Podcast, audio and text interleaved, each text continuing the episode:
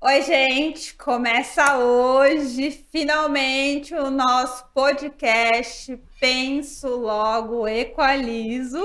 Lembrando que esse é um podcast oferecido pela Ambev, nossa apoiadora aqui. Eu acho que essa é uma grande oportunidade da gente trazer novas visões, equalizar, refletir e hoje eu tenho aqui comigo uma pessoa muito importante para a Equaliza, a Cláudia Leite, que não é a cantora, a gente conhece, se conhece há muito tempo. A Cláudia foi uma das primeiras a apoiar a Equalize eu estou muito feliz de trazer a Cláudia aqui hoje. Cláudia, muito obrigada. É, eu estou muito feliz de você ter aceitado esse convite e vamos equalizar. Olá, Larissa, e a todos os seus ouvintes, as pessoas aí que te seguem. É realmente uma alegria estar aqui vendo quanto você cresceu, quanto a Equaliza cresceu, acima de tudo que era a causa, o propósito que nos uniu lá atrás, fez com que a gente se conectasse entendêssemos que pensávamos algumas coisas que poderiam somar para transformar esse mundo. E é por isso que a gente segue em contato e estamos aqui hoje. Com certeza. Então já vamos começar, Cláudia. É, eu trouxe, trouxe você aqui por um, um, motivo muito importante. Eu acho que você é uma representatividade quando a gente fala de ISG.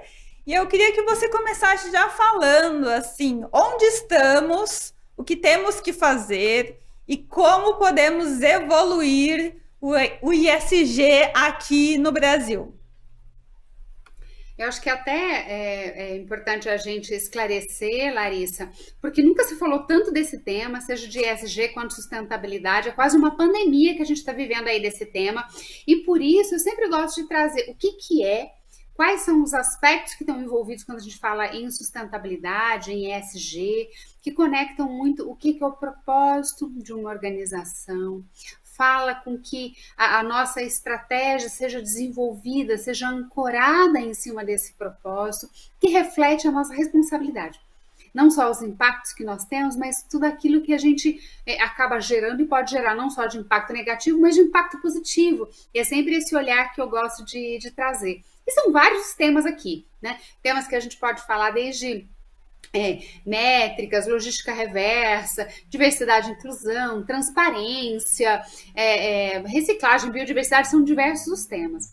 Mas eu também gosto de esclarecer o que, que não é essa tal sustentabilidade, porque eu acompanho muitos relatórios, muitos é, profissionais falando sobre esse tema, e até em, em alguns relatórios eles acabam colocando de uma maneira distorcida talvez até pela desinformação, né? colocando ali sustentabilidade como é, é, política de doações, de filantropia, ou relatando aquilo que eles fazem em relação às cestas básicas, ainda que no momento de vulnerabilidade, de urgência, é claro que a gente tem que se sensibilizar e fazer algumas coisas, mas a sustentabilidade não é isso. Ela vai além do que simplesmente você é, é fornecer né, ou garantir esse apoio pontual necessário em algumas, em algumas ocasiões.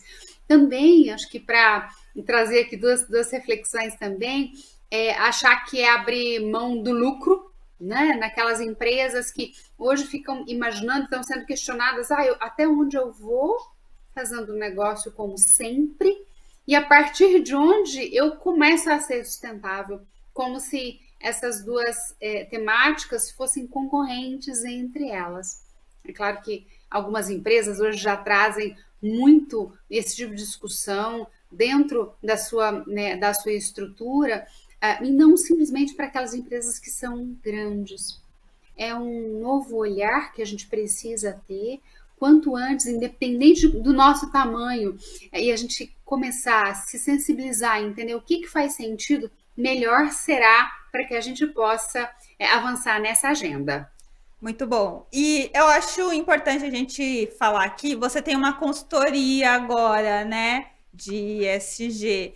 É, conta pra gente um pouquinho o que, que você está vendo, né, nesse seu trabalho de consultora, quais são os principais erros, os principais acertos e como a gente pode ajudar novas empresas, empresas que querem de fato ser mais sustentáveis. E olha que interessante. Obrigada pelo momento propaganda também, Larissa? Mas assim, a ILO, que é essa empresa que eu montei, que em espanhol quer dizer fio. É o fio que conecta, é o fio que costura, aquele que dá a coesão, né? De fio a pavio, de começo ao fim. A partir dele que a gente vai fazer toda uma malha né? e garantir esse trabalho dentro aí da, das organizações. Eu também interpreto como fio de confiar. Né? Como é que você vai é, trazer quais são os valores, quais são os propósitos, as perspectivas das organizações. Então, é isso, é isso que a gente se, se propõe. E nesse trabalho eu realizo várias ações, várias frentes, uma delas é como conselheira consultiva, então hoje podendo, né, do ponto de vista de, de governança e trazendo esse olhar de longevidade de, longo prazo para as organizações, como é que nós precisamos trazer os direcionadores para onde nós estaremos. E a consultoria vem nesse, vem nesse sentido, vem também ali para poder apoiar, desde que se faça com verdade. E eu trago isso porque, assim, é, até pelo nome né, da, da, da, empresa, né, ILO, pela essência que ela tem, né, ILO, estratégia e propósito, se não for de verdade, se não for realmente para construir algo baseado em valores e trazer esse olhar de, de longo prazo, é, tá errado. E aqui eu coloco como. Desculpa te cortar, mas você já fala isso pro, pro cliente, geralmente? Você tem essa coragem de falar na cara: olha, tá errado, vamos seguir com a verdade. De negar, inclusive, o que é mais difícil, né? Nessa carreira solo, é, é, não é porque vem uma determinada demanda de um prospect para que ele vira um, um, cliente e se ele não é, é ele, se ele está buscando de fato aquela sustentabilidade muito mais porque é uma modinha porque tem que fazer porque os acionistas estão cobrando ou pior né como uma estratégia de comunicação e marketing e eu recebo briefings assim é, a minha resposta é não Ótimo. Eu trago isso de maneira muito clara, é, porque é, não é assim, ainda que a comunicação seja uma etapa super importante, necessária dentro da estratégia em sustentabilidade, mas não é o grande pilar, não é o grande objetivo que a gente tem que ter quando a gente fala dessa sustentabilidade.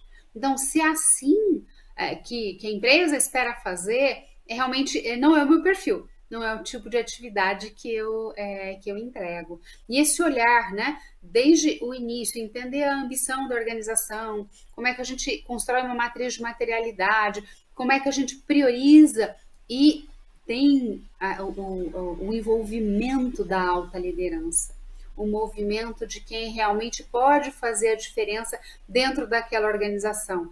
Sim, a sustentabilidade tem que ser vista de maneira transversal, né, em diferentes é, áreas é, ela toca, ela pode ser construída e tem um papel fundamental de quem está à frente para dar o exemplo, para inspirar e conduzir de fato essa, agência, a essa agenda, assumindo a responsabilidade e o compromisso. Não é só da organização, mas dando a sua cara, como sendo é, a verdade e a responsabilidade que a gente quer compartilhar com, com o mercado.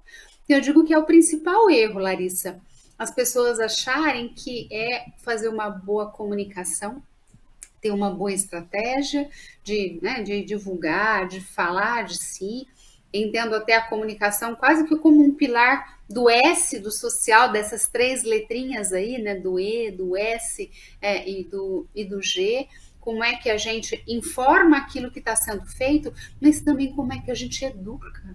Mais do que divulgar simplesmente o que a empresa está tá fazendo, é como a gente apoia para que o consumidor, ainda que uma boa parcela dele tenha mudado a sua perspectiva, o seu olhar para o tema de sustentabilidade, mas como a gente acelera, como a gente mostra que é uma responsabilidade encadeada e compartilhada e que a gente vai fazer muito melhor para pessoas e para o planeta se a gente conseguir fazer, conseguir fazer isso juntos.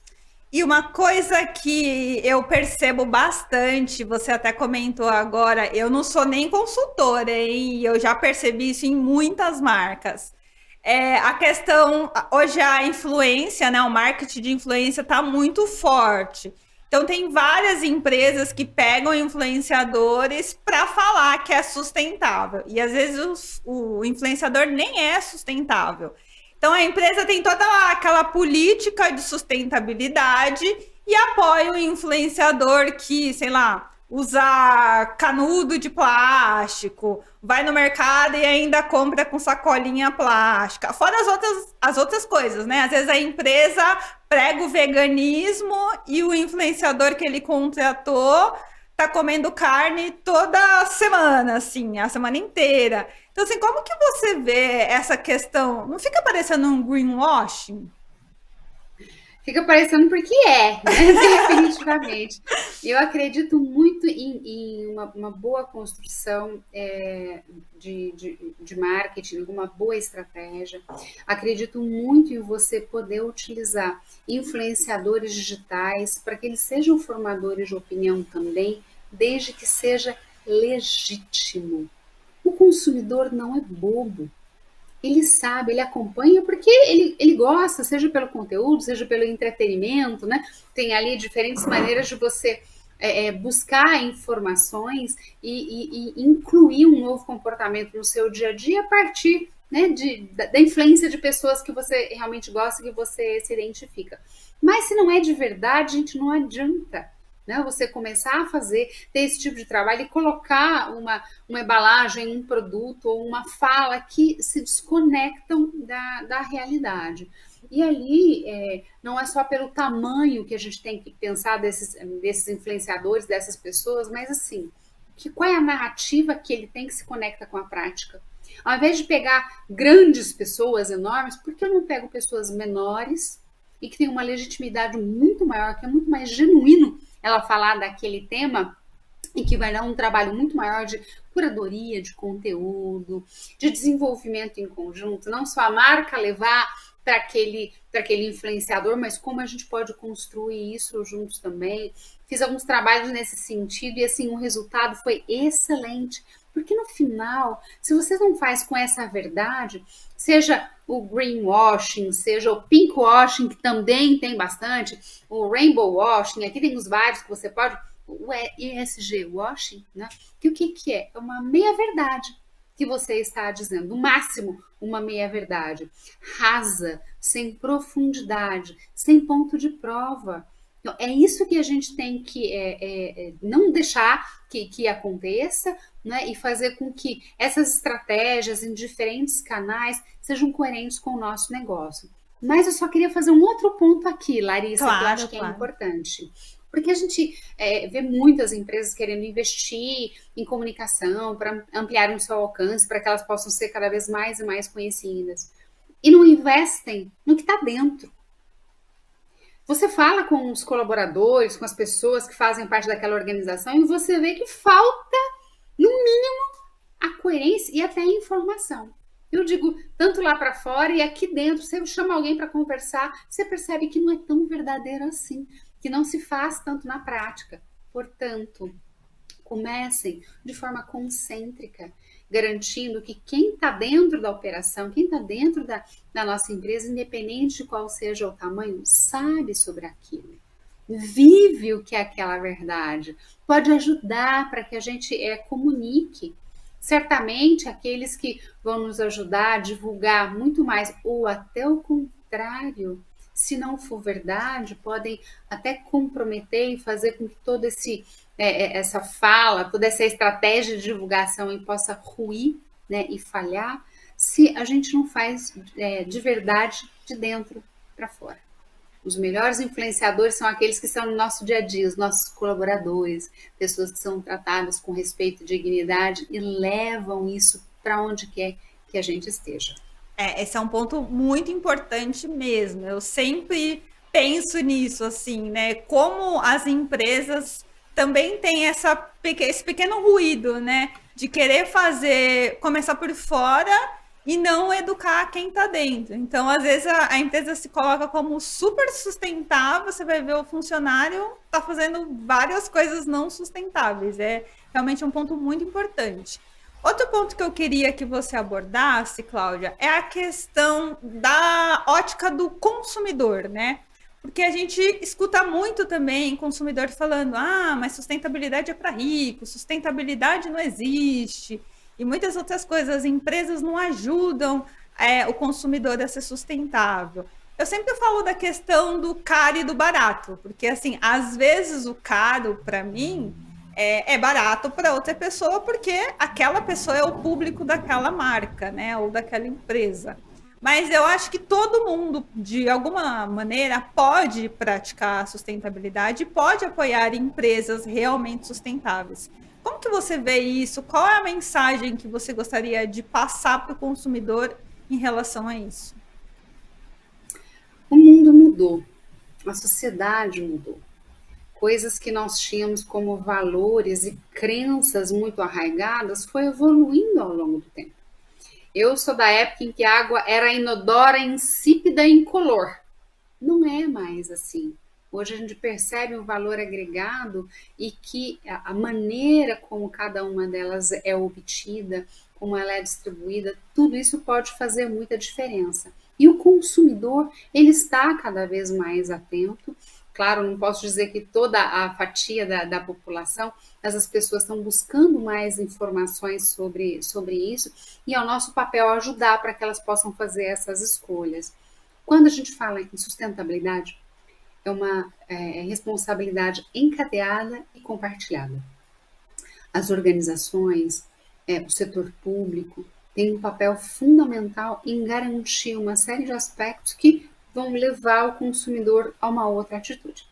E o consumidor também tem esse papel, ainda que é, muitos tenham aquele olhar: o que eu ganho se eu fizer isso? Qual é o benefício que eu vou ter se eu me engajar nessa ou naquela, naquela atividade?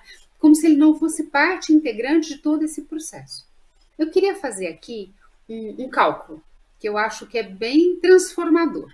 Então, por exemplo, eu estava acompanhando algumas estatísticas falando que o brasileiro produz, em média, um quilo de lixo por dia. A palavra lixo está errada. De fato, é resíduo, mas é, lixo é aquilo que não pode mais ser utilizado, ser aproveitado de jeito nenhum. Mas utilizamos ali a palavra lixo, né? um quilo. Isso pode variar é, de acordo com a região, é, na, nas, uh, dentro da, da, das casas, de acordo com o consumo que a gente tem também, né? Uh, é, 365 dias por ano. A gente está produzindo 365 quilos de resíduo, não é? Expectativa média de vida do brasileiro de 78 anos. Se a gente continuar no consumo como a gente tem agora, nós vamos deixar como legado, como presente no planeta Terra, 28 toneladas de resíduo. 28 toneladas. E eu falo isso para trazer é, é, esse olhar para o nosso papel, para nossa responsabilidade, porque nós negligenciamos qual é a nossa ação, qual é o nosso protagonismo, aqui eu estou falando enquanto cidadãos, e o cidadão reflete no profissional, naquilo que nós levamos para onde nós trabalhamos, sejamos profissionais de sustentabilidade ou não, o que, que a gente realmente leva é, desse tipo de conceito e de prática para o nosso nosso dia a dia e como a gente precisa rever porque desde pequenas atitudes um papel que eu deixo de utilizar ajuda, a luz que eu apago, a troca por lâmpadas que sejam é, é, mais eficientes do ponto de vista de energia e de consumo também, é, políticas que vão é, desde aquilo que você coloca dentro da organização, mas como é que eu faço isso no meu dia a dia? Nós somos sempre um exemplo, mesmo não sendo exemplares, mesmo fazendo coisas que é, estão comprometendo tanto os recursos naturais, o meio ambiente, quanto as pessoas. Para a gente também não ficar somente naquela, né, que ah, é o resíduo, é a geração de carbono, é a nossa pegada de carbono, mas aqui levando esses dois aspectos de maneira integrada, que são o planeta e também as pessoas. Então, eu entendo como essa responsabilidade importante que a gente tem de pensar simples. E não é tão complexo assim. Uma vez que você olha o todo, claro, um aspecto dependendo do outro, como a gente pode gerar um ciclo que seja positivo, gerar uma gestão que seja virtuosa em todo esse contexto, mas ele começa das pequenas coisas que a gente vai trazer para o dia a dia. E é assim que a gente reflete no grande. Começando do pequeno, das ações que a gente pode ter dentro da nossa casa, no nosso dia a dia, e levando isso para todas as atividades que nós puder, podemos ter também. A mesma coisa em relação ao tamanho das empresas. Reforço, empresa pequena tem como começar, é até mais fácil quando ela, quando ela começa a sustentabilidade, já na essência, já no início, quando ela está falando. E quando ela for grande, o que ela vai fazer? Os problemas serão enormes também. Como é que a gente vai gerir cada um deles? E assim, a gente vai conduzindo essa agenda em sustentabilidade em todas as nossas ações, procurando ser coerente naquilo que a gente faz e naquilo que a gente fala. Ótimo. E para fechar, assim, eu acho que também a gente tem que incluir aqui os governos, né? Então, como que você vê essa questão da gente, tanto indústria quanto consumidor, quanto é, pessoas normais, civis, podem cobrar né, e, e, e conseguir uma, um retorno maior dos governos em relação a políticas de sustentabilidade, né? Então, como que isso impacta é, positivamente, negativamente? Como que a gente pode cobrar? Eu, eu acredito, assim, pelo que a gente está vendo, tudo bem, o Brasil tá com sérios problemas, mas eu, eu ainda tenho um pouco de esperança e eu vejo que tem muita gente fazendo coisas legais, elas só não são vistas ainda. Mas como que você acha que a gente pode cobrar mais efetivamente e de fato ter um retorno em relação a isso? Nesse aspecto, nós somos parecidas de novo, viu, Larissa? Porque eu também tenho um olhar muito positivo. Mesmo quando eu vejo algum desafio muito grande, é, coisas que precisam ser feitas, ainda uma agenda enorme para a gente poder conduzir, eu acredito que é, sejam gestores da área pública, da área privada, assim como os consumidores, eles estão abertos e comprometidos para que isso de fato, de fato aconteça. É, a, a, quando a gente fala da esfera pública, é, eu, eu, vejo que eles conseguem fazer, né, a liderança, né, as pessoas que ali estão conseguem fazer em grande escala, conseguem ter um impacto muito maior e dão direcionadores que vão de fato promover a mudança que a gente precisa na sociedade. E aí, olhando para outras regiões e até fazendo um paralelo ali com o nosso, com o nosso país, é só você olhar como é que a Europa já está nesse tema sustentabilidade. Hoje, os mercados já estão muito mais maduros, trazendo já os, é, o que eles esperam em termos de é, transparência, em termos de relatório, de ações, de metas que acabam sendo claras, que vão refletir naquilo que as empresas vão fazer. Claro, por poder de, de norma, de regulações que aceleram muito, catalisam todo esse compromisso, forçam para que esse compromisso, compromisso aconteça, e as empresas que conseguem se posicionar antecipadamente, entender todos esses movimentos, agregam, trazendo um diferencial competitivo, enquanto elas realmente, realmente podem. E os consumidores, eles têm um papel fundamental para quê? Em se posicionar em diferentes momentos, seja desde a importância do voto e a, a força que nós temos em promover essas, essas mudanças, mas participando ativamente dessas decisões. Quantas são as consultas públicas que são realizadas? Quantas são as atividades que nós podemos ter junto a órgãos de classe, entidades, associações, levando a nossa contribuição, levando também o nosso ponto de vista para que todo esse trabalho coletivo aumente a nossa voz e faça com que isso reverbere, chegue onde realmente precisa de maneira, de maneira estruturada. Então, eu acredito muito nesse poder da organização, do associativismo, de interesses que são comuns e que conectam as pessoas, que fazem com que esse trabalho colaborativo, interdependente, levem essas mensagens e essas nossas ações de maneira muito mais estruturadas e impactantes também. Ótimo. Bom, Cláudia, só quero agradecer. Muito obrigada pela sua participação. Sucesso aí para sua empresa. Espero que a gente se cruze em muitos outros momentos. Você é uma pessoa muito importante, assim, de verdade, desde que a gente se conheceu lá atrás, em todas as vezes que a gente participou de eventos voltados para a sustentabilidade, você sempre teve um olhar muito positivo, né? Você acabou de falar, a gente é muito parecida. Você sempre teve esse olhar positivo e eu, eu realmente acredito na sua visão positiva de que as coisas podem melhorar.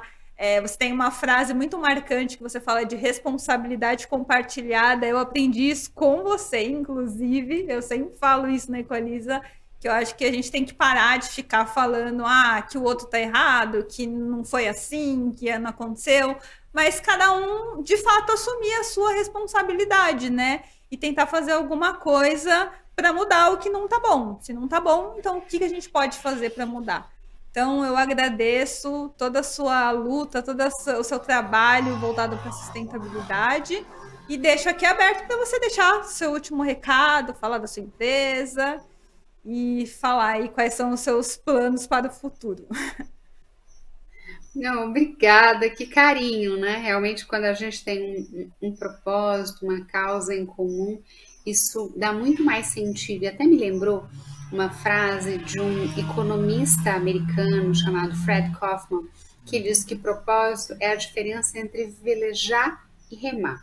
Não que eu seja especialista em, em, em esportes náuticos, até porque você está até aí com a camiseta né, de Minas para me homenagear, eu não nego meu sotaque, aí a minha origem, mas nessa frase dele, ele coloca muito é, como é que o propósito acaba sendo um direcionador. Então, explicando ali, né? Quando você tem um barco e você precisa remar, você tem que colocar uma energia maior, uma força maior para que ele possa promover o movimento, sair de A para B. Né? E se você tem um propósito, no caso o propósito seria o vento que você ajusta a vela e com isso você consegue é, é promover esse movimento, não que seja é, é, mais fácil, mas é, com certeza todas as forças que você precisa dentro da sua, na, naquele barco ou na sua organização, elas são potencializadas com esse, com esse propósito.